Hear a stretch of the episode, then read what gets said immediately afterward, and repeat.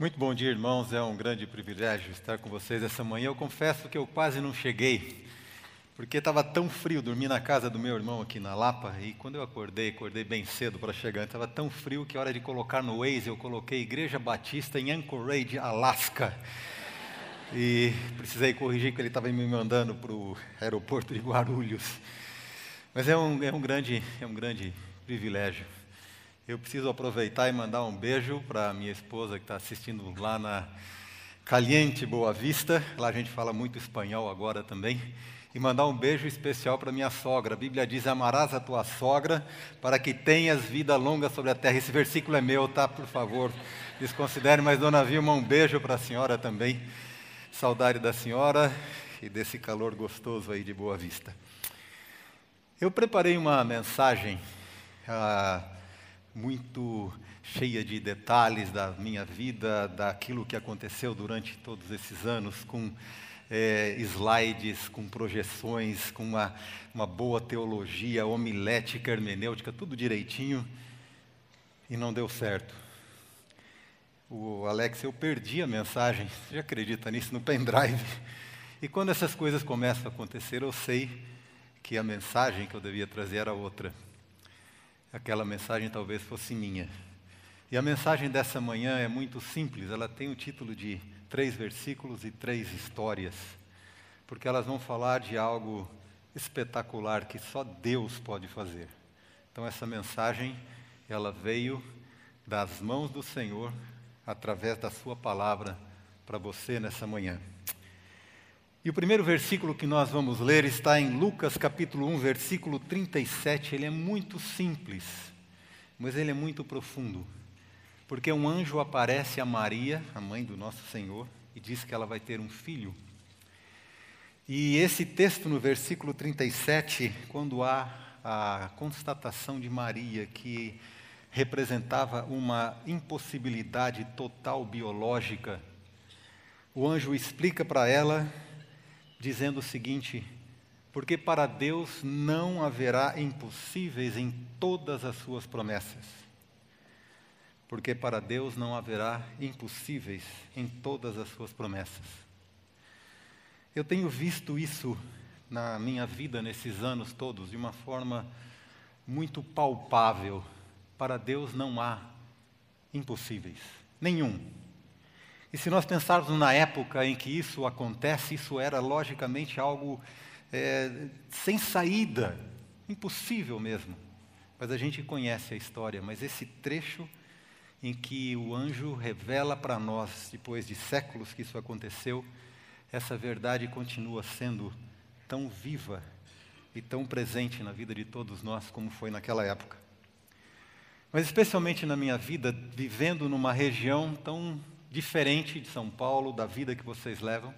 Eu tenho visto isso de uma forma, às vezes, é, tão, tão clara que tenho que dizer, Senhor, mas só o Senhor pode fazer essas coisas. Porque Márcia e eu fomos morar nos anos 80 num posto missionário. Um posto missionário é uma clareira na mata, e é mata mesmo, fechada, só tem acesso por aviões, os aviões de asa de socorro uma pista, uma estrutura missionária, uma casa, uma escola, alguma, algum lugar para guardar as coisas, e os indígenas ali. E o trabalho missionário ele tem um tripé, ele é feito através da evangelização, da educação, alfabetização e tradução da Bíblia. Então nós entramos nesse, nesse esquema missionário, Márcia e eu. Passamos ali bastante tempo estudando a língua. Irmãos, como é difícil aprender uma língua indígena. E eu me lembro nos primeiros meses, a frase que eu mais ouvi era a seguinte: Milton Kahonha Udmudir Baroi. Isso significa literalmente, Milton, como você é burro, porque você não aprende essa língua. As criancinhas aqui falam e você não fala nada. Então começamos a nossa vida missionária com o estudo da língua.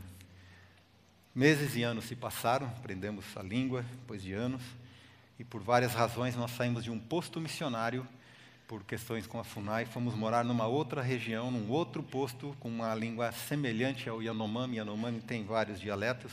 Tive que aprender uma outra língua, mas ali naquele, daquele outro posto missionário, eu comecei a fazer viagens com o Kurt, meu colega de ministério, de, de seminário também, alcançando, tentando alcançar um outro grupo que morava rio acima. Nós estávamos à margem de um rio muito grande chamado Rio Urariquera, e nós entrávamos num afluente, um rio pequeno que, se você é do interior de São Paulo, era quase um corgo, né, com R bem puxado para dizer que era um corgo mesmo, era um rio muito estreito. E nós começamos a fazer viagens para alcançar um outro grupo que morava acima desse garapé. Era uma viagem muito difícil. Nós tínhamos uma canoa com um motor de popa, era uma canoa pesada, feita de ubá, uma árvore escavada. E quando a gente subia para, para essas viagens, era, às vezes a gente encontrava árvores caídas. Tínhamos que fazer uma varação, descarregar a canoa, passar pelo lado, e às vezes navegávamos mais 15 minutos e outra árvore. E às vezes a viagem demorava um, dois, até três dias, dependendo das condições do rio.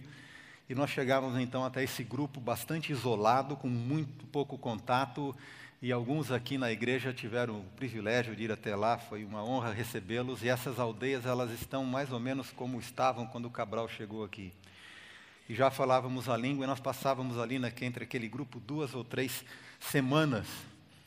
Mas era sempre muito frustrante, porque ah, durante a pregação, os Yanomamis moram em casas coletivas, era uma, uma bagunça. Era cachorro latindo, criança chorando, mãe gritando com criança, uma barulheira, fumaça, e a gente pregando, falando, mostrando cartazes, mas era frustrante porque não havia nenhum retorno. A gente ficava, e eu muitas vezes eu pensei, o que será? Por que, que eu estou fazendo aqui? Não há resposta. E a gente sempre ouve histórias missionárias, quando o missionário chega, as almas sequiosas, né?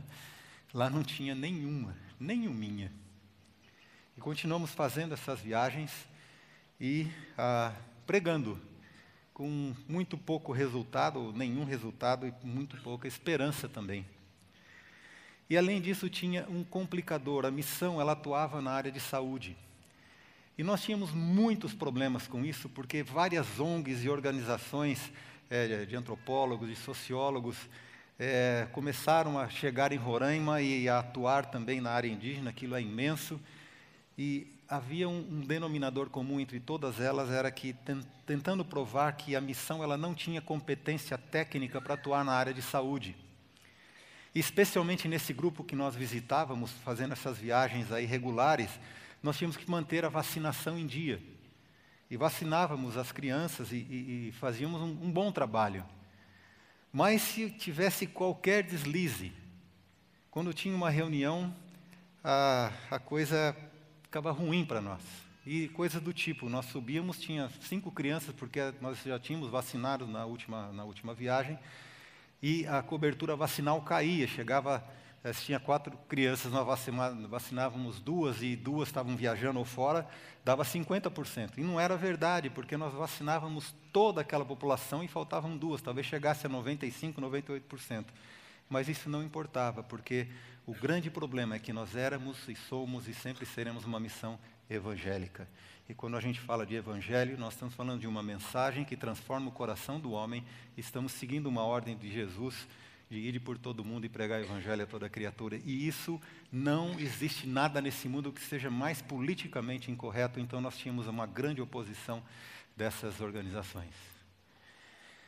E nesse, nessa época, eu fui presidente da missão até esse ano, até março desse ano, eu tinha que ir para muitas reuniões com esse pessoal.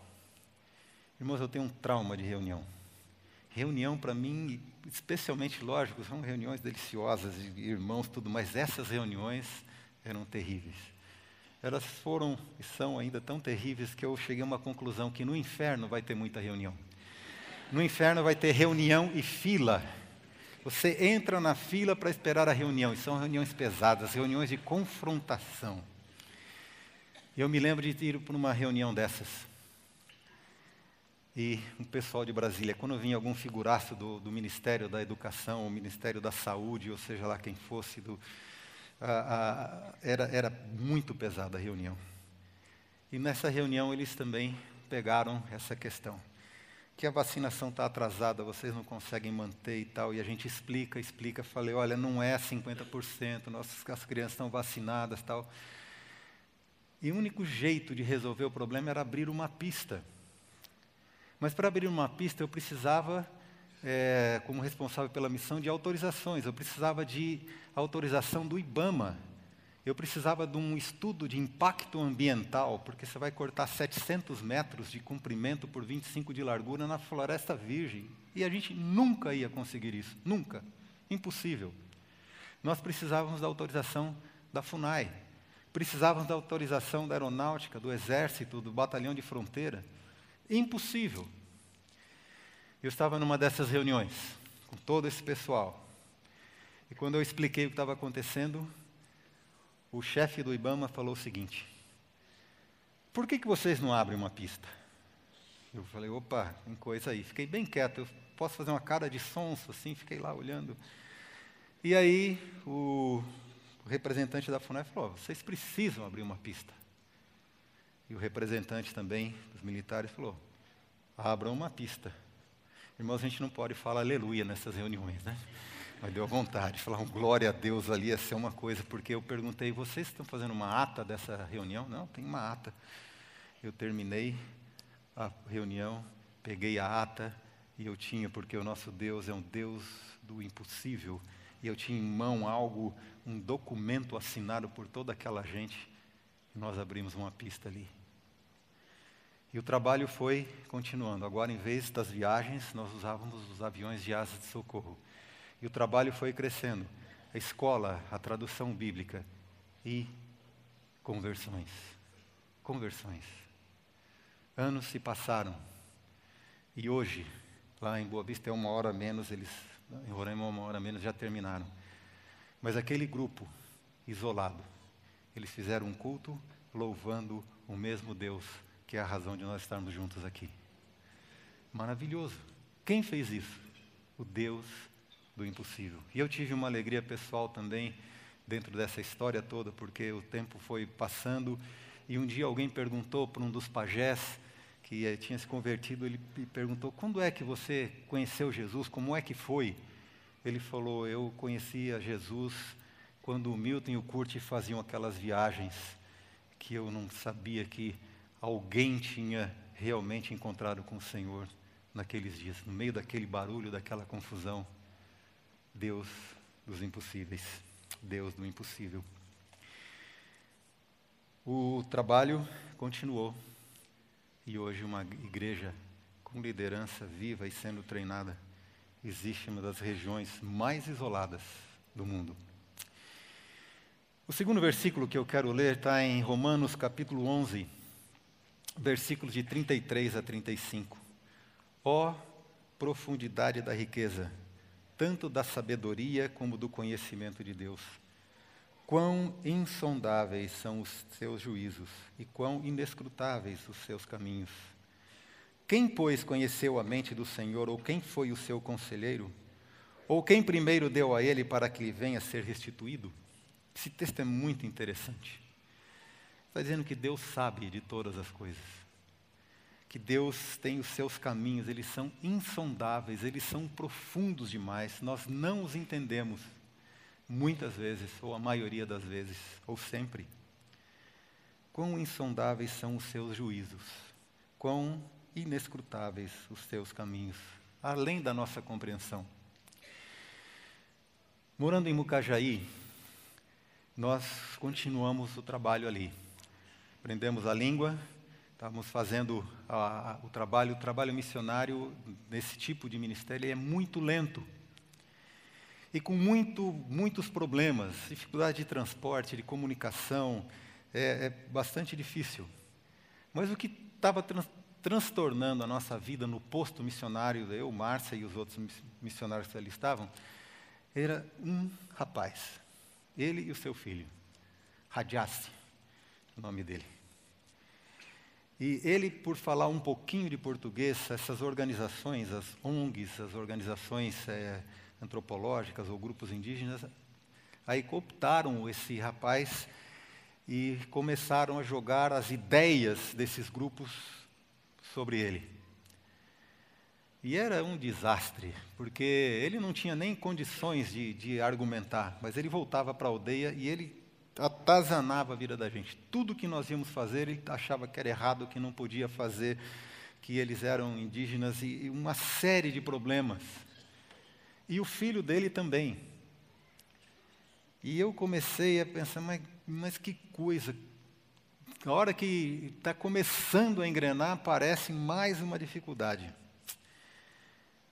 E aí eu comecei a fazer uma oração. Uma oração, a gente pensa que orar é uma coisa espiritual, mas eu comecei a fazer uma oração muito ruim. E a oração é algo misterioso, fantástico, mas eu comecei a oração dizendo assim: ó oh Deus. Quando você começa com ó oh Deus, parece que já né, vem mais forte a coisa. Você fala assim: ó oh Deus Altíssimo, parecendo pastor de igreja pentecostal, né? se você faz isso, isso Deus vai ter que ouvir. E a gente sabe que isso não acontece, Deus é soberano sobre todas as coisas. A minha oração era muito assim: ó Deus, leva o radiasse.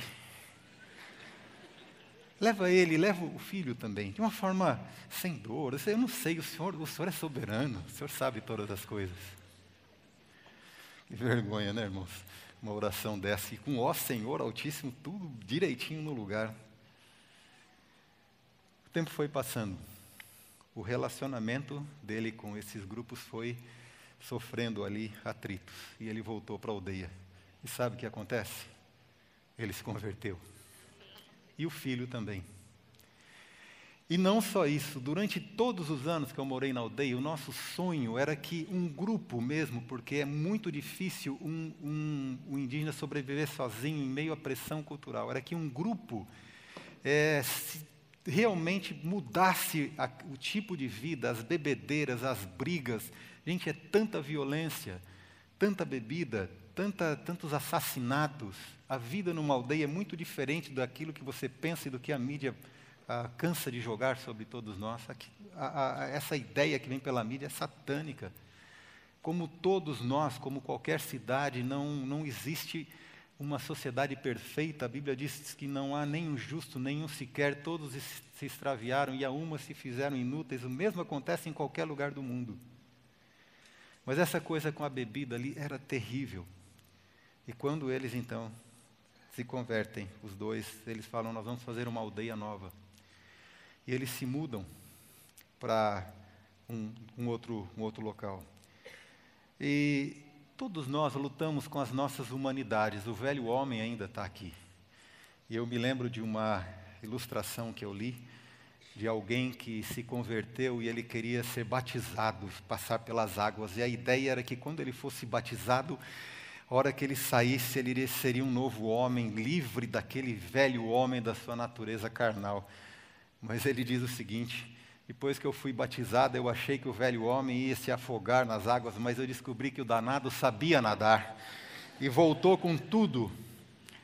E essa era a razão da minha oração, mas quando começa a acontecer isso, quando começa essa nova aldeia, onde não há bebida, as coisas mudam completamente. As roças foram se tornando maiores, ninguém passava fome, os conflitos interpessoais diminuíram a limpeza, eu descobri que a higiene também é fruto do Espírito, porque eles, para a gente poder chegar até aquela aldeia, uns 40 minutos, eles limparam o caminho, imagina.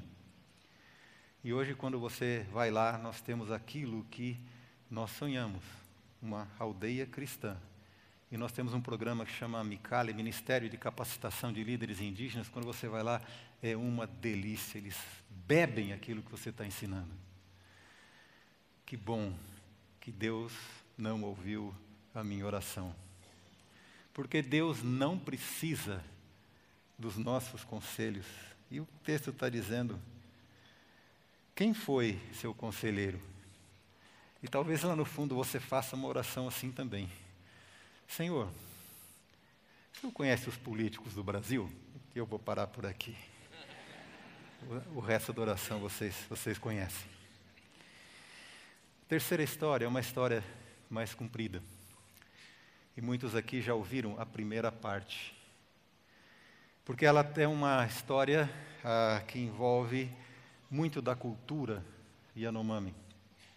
E a história começa com uma moça chamada Barucoin, que estava ah, pelas alianças dentro da tribo, das alianças familiares, ela deveria se casar com um homem muito mais velho que ela, chamado Ouou.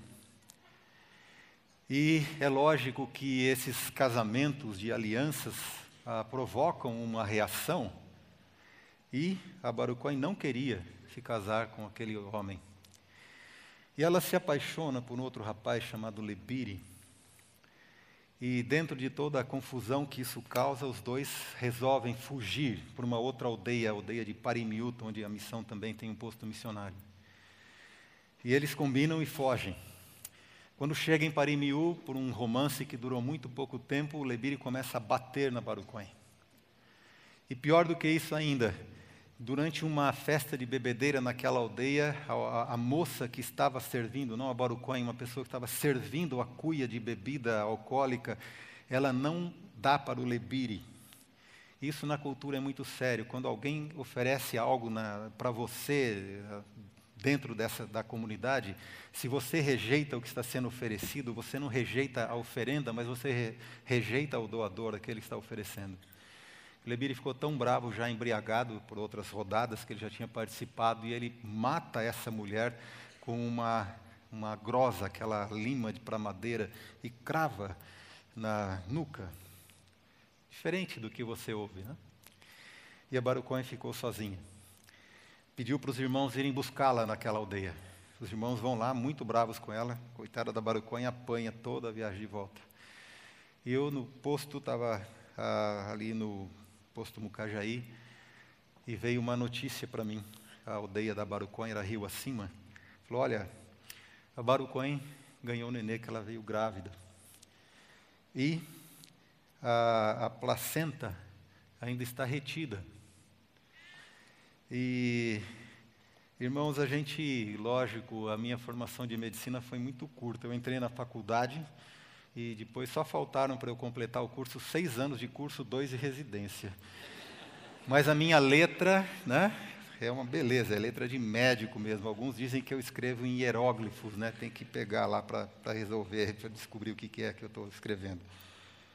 Mas é, dentro da minha capacidade ou informação ou desinformação, a missão tinha dado curso sobre malária, tuberculose, a gente tinha uma, um nível muito básico de conhecimento. O que era o meu horror era a ginecologia e obstetrícia.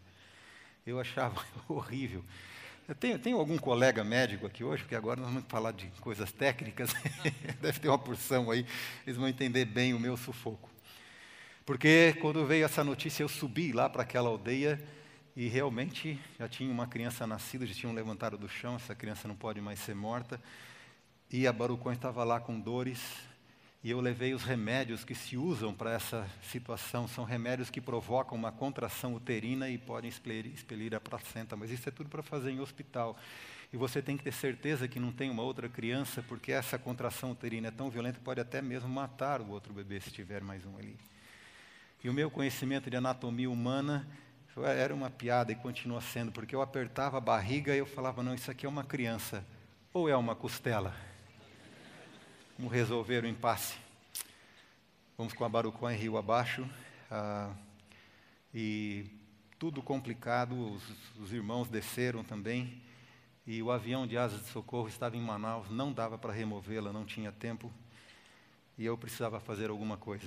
Enquanto a Barucó estava lá em cima, eu usei os ocitócitos metil-ergometrina e metil-ergonovina.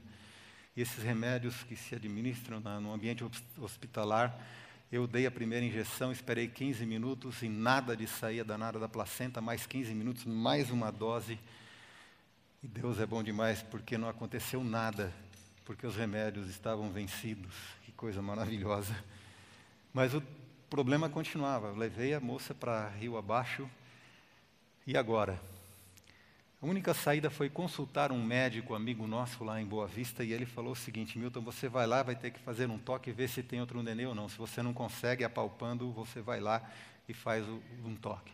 Fui lá, fiz isso e descobri para terror que tinha uma criança com os, os pés encaixados no canal de parto. Parto complicado. Fui lá, falei com o médico e ele me disse o seguinte: Bom, você vai ajudar o bebê a nascer, deixa ele nascer pelos pés a hora que ah, ele vai nascendo e você vai ter um problema com os ombros. Ele falou: você passa um ombro primeiro, e depois você passa o outro. E aí a cabeça vai ficar presa no canal de parto. E ele falou: Você não pode puxar a criança, ajudá-la, porque o pescoço vai sair assim, você vai quebrar o pescoço do nenê. Você gira o corpo, coloca o corpo sobre a mãe, para a criança sair nesse sentido assim. Se vocês estão com agonia, eu não gosto nem de lembrar disso, né? Vocês, alguns conhecem essa história. E, olá, sozinho, Barucões começa a gritar de dor e eu vou lá então resolver o problema. E Deus é, é tão bom, porque quando eu cheguei lá sem saber o que fazer, sofrendo tanto quanto a mãe, eu coloquei de novo as mãos no canal de parto e fiz algo inédito no campo da medicina, por isso que eu queria falar com meus colegas aqui médicos presentes, que é o seguinte: eu peguei a criança e, eu, e, e a, tudo que eu sabia era dizendo, ó, isso é perigoso, porque a, a vascularização do, do útero, é, se, vo, se, você provocar uma, uma hemorragia, ia me dar um trabalho, eu não sei o que eu ia fazer. A única coisa que eu tinha ali era vitamina K, que ia ser insuficiente, é um, é um caso sério. E eu peguei a criança assim pelos pés e girei um pouquinho ela deu a volta e nasceu. Que alívio! E até assim, num arrobo assim de alegria, talvez de, de muita emoção, eu dei o nome é, ao que eu fiz. Isso chama técnica rotatória de Milton. Então, se os colegas um dia fizerem, lembrem-se de colocar na literatura especializada que foi eu que descobri isso com medo terrível e, na verdade, a gente sabe que eu não fiz nada ali, eu só fiz bobagem mas nasceram dois meninos perfeitos. E eu vou ter que encurtar a história. E foi, foi muito difícil porque eles disseram: ah, levam essas crianças porque nós vamos matá-los, porque os gêmeos, as crianças, os gêmeos são mortos ao nascerem, porque eles creem que um deles é o filho do pai e o outro, como entrou ali, pode ser a fruto de um espírito que vai causar uma grande mortandade na, na, na aldeia e também porque não vão poder, a mãe não vai poder alimentar duas crianças, então os gêmeos são mortos ao nascer. E quando estão aqueles dois meninos lá comigo, eles falam agora você leva para sua casa, porque eles são teus filhos. Se você trouxer de volta, nós vamos matá-los. Passei um período indo de casa, aquela enfermaria, e finalmente peguei as crianças, coloquei nos seios da mãe, ela começou a amamentar, esses meninos sobreviveram, cresceram, primeiro caso de gêmeos entre os Yanomamis que eu conheci, que conheço, primeira vez que os gêmeos sobrevivem. Esses meninos cresceram é, fortes, brincalhões, eu tinha um relacionamento muito especial com eles, até falei, ó, quando você crescer mais um pouco, dá uma surra na tua tia, porque quando a segunda criança nasceu, é, na, na técnica rotatória maravilhosa, a criança nasceu, mas não respirava. E o que, que a gente vê nos filmes, né? O médico dá uma batida no bumbumzinho da criança, ela chora, o pai lá atrás acende, fora acende o, charuto, todo mundo se abraça e a criança não respirava. E eu pedi para a tia da criança, falei, dá um pouco d'água, né? Olha só, o conhecimento em medicina, ela está com tanta raiva que ela pegou uma panela de água fria do rio, jogou em cima de mim, da criança, me deu um banho. Só que a água fria bateu na criança e a criança fez assim e começou a chorar. Então, quando esses meninos já estavam maiores, eu falava para eles: olha, dá uma surra na tua tia, porque foi ela que ah, fez isso com a gente. Esses meninos cresceram. E como é que você que quer que termine essa história? Esses meninos cresceram e se converteram. E com eles, então, começa a acontecer naquela aldeia um movimento de conversão que estava acontecendo em várias áreas Yanomamis. Estipa e Gilberto. Dois rapazes agora. E eles começam a liderar o trabalho ali. Mas o que acontece é o seguinte, e essa é a parte que ainda ninguém conhece. É que o Stipa sai para trabalhar numa fazenda rio abaixo e ficou algum tempo lá com dois outros meninos e eles começam a voltar para o posto. E nós não sabemos se ele foi envenenado, o que aconteceu, mas o Estipa morre às margens do rio, perto do posto para onde ele estava voltando. Foi um desastre. Porque todos começaram a perguntar: se ele era de Deus e Deus é tão poderoso, por que, que Deus não cuidou dele? Por que, que ele morreu? E o trabalho nascente ali, ele, ele acabou. Mas sobrou Gilberto. Gilberto ficou muito mal por meses. Mas ele voltou. Pensar em Deus, nas coisas de Deus. E nós mandamos o Gilberto para Cuiabá, o AME, uma escola especializada no treinamento de indígenas, tudo pronto para eles. E o Gilberto, então, fez três anos nesse curso, várias indo e voltando, foi com a família, muito inteligente, uma letra perfeita, ajudando na tradução da Bíblia. E falou: bom, agora tudo está indo bem. Mas na aldeia do Gilberto, que também ficava rio acima, acontece uma, um grande conflito interfamiliar com presença de bebida. O Gilberto não bebeu, não participou, mas duas pessoas morreram esfaqueadas e por tiro. Tem garimpo agora naquela região e muitos índios estão armados. E nessa confusão, aquela aldeia toda desce para o posto onde hoje tem um, uma clínica agora é, administrada pelo Ministério da Educação, Ministério da Saúde, e uh, vão receber atendimento, que eram vários feridos além dos dois mortos. E o Gilberto desce ali também. E nessa confusão, alguém fala o seguinte: o Gilberto vai atirar no Santana, que tinha matado um parente dele. Ele estava quieto lá, fez nada. E esse rapaz carrega a sua arma, vai por trás e atira no Gilberto e mata instantaneamente. Meu Deus, esse tiro ele ricocheteia em todos nós. E isso é incompreensível. Essas crianças foram salvas da minha incompetência, o meu desconhecimento daquilo que eu podia fazer. Eles sobrevivem em um meio cultural onde eles estavam condenados. Eles crescem, eles se convertem e não existem mais. Capítulo 6 do livro de João, há algo semelhante. Porque nós não conseguimos entender os desígnios de Deus. E a pergunta que fica é: por quê?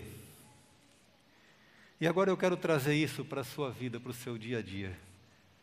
Quantas decepções, quantas coisas totalmente inesperadas nós enfrentamos nessa vida em todas as áreas. E quando eu olho para esse caso, eu posso pensar em algumas coisas. Por exemplo, até hoje, ah, hoje os gêmeos sobrevivem por causa do Stipa e Gilberto. Outra coisa que eu sei é que eu vou me encontrar com os dois e nós vamos nos abraçar junto com Jesus. Eu vou saber o nome deles e vocês vão saber também, e ele vai saber o seu. Mas quando a gente pensa dentro das nossas humanidades, é o porquê, você volta aquilo que os, os desígnios do Senhor, o Deus do impossível, eles são inescrutáveis a gente muitas vezes não consegue entender. E é isso que está acontecendo em João 6. Porque Jesus tinha falado do, de tomar o seu sangue, de comer o seu corpo, isso para os judeus era algo ofensivo. E diz o seguinte, o texto a partir de João 6, capítulo, versículo 66. À vista disso, muitos dos seus discípulos o abandonaram e já não andavam com ele. Onde será que eles foram? Então perguntou Jesus aos doze: Porventura quereis também vós outros retirar-vos? Respondeu-lhe Simão Pedro: Senhor, para quem iremos? Tu tens as palavras da vida eterna. E nós temos, temos crido e conhecido que tu és o Santo de Deus. O que acontece nesse texto é que discípulos que estavam caminhando com Jesus, eles se escandalizam e o deixam. Mas Pedro fala algo aqui que é muito profundo, inspirado pelo Espírito Santo. Ele diz: Senhor, para onde iremos? Porque tu tens, tu tens as palavras de vida eterna. Sabe o que isso significa? Pedro faz uma conexão com aquilo que é passageiro, que é efêmero dessa vida e que às vezes traz tanto sofrimento para nós, com aquilo que é eterno. E é muito difícil para nós, por causa das nossas humanidades, por causa do velho homem que habita em nós, nós nos desligarmos dessas coisas e pensarmos uma dimensão que tem a pessoa de Deus garantindo pela sua soberania que nada escapa ao seu controle, porque se algo escapa ao controle de Deus, ele não é Deus. E nós sabemos que ele sabe todas as coisas, ele está presente em todas as coisas. Ele é onipresente, onisciente, ele é o Gibor, ele é o Deus dos exércitos, é o Senhor. Ele sabe, eu não sei. E o que eu faço? Eu continuo. Eu não deixo o meu Senhor. Essa é a mensagem que Deus tinha para você nessa manhã. Eu não sei aquilo que você passa. Sei que circunstâncias nas nossas vidas são inexplicáveis, são duras, são difíceis. E Jesus pergunta: E vocês para onde vão? Que a sua resposta seja exatamente essa: Senhor, para quem iremos? Tu tens as palavras da vida eterna e nós temos crido e conhecido que tu és o Santo de Deus. Às vezes parece uma algo assim, bom, não tem jeito mesmo, mas é muito mais do que isso. Deus está dizendo: a eternidade está em você. As coisas que você não entende hoje, eu ainda sou soberano sobre todas elas. Se você me perguntar por quê, os dois meninos morreram depois dessa história, eu não tenho resposta. Mas eu sei que nada escapa ao poder e à soberania do nosso Deus. E hoje nós vamos celebrar a ceia. E a ceia, além de rememorarmos, de relembrarmos aquilo que Cristo fez por nós, ela, ela tem um aspecto de renovarmos o nosso compromisso com o Senhor, independente das situações. Deus te abençoe, vamos orar. Senhor Deus, nós te agradecemos pela tua palavra, por essas experiências que não são minhas, que são, ó Pai, do Senhor.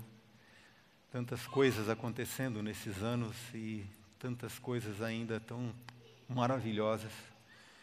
Mas o Senhor conhece a nossa natureza, sabe que somos pó e quantas vezes na nossa própria vida nós estamos como aqueles que deixaram o Senhor. Eu sempre penso para onde eles foram? Voltaram para a doutrina dos fariseus, voltaram para, para a religiosidade. Mas, ó Pai, nós pedimos que o Senhor nos mantenha pelos teus caminhos. E que quando o nosso coração vacila e as explicações não são suficientes dentro da nossa inteligência, da nossa capacidade, do nosso raciocínio, que a gente continue dizendo, Senhor, nós continuamos, porque só tu tens as palavras da vida eterna. Em nome de Jesus. Amém.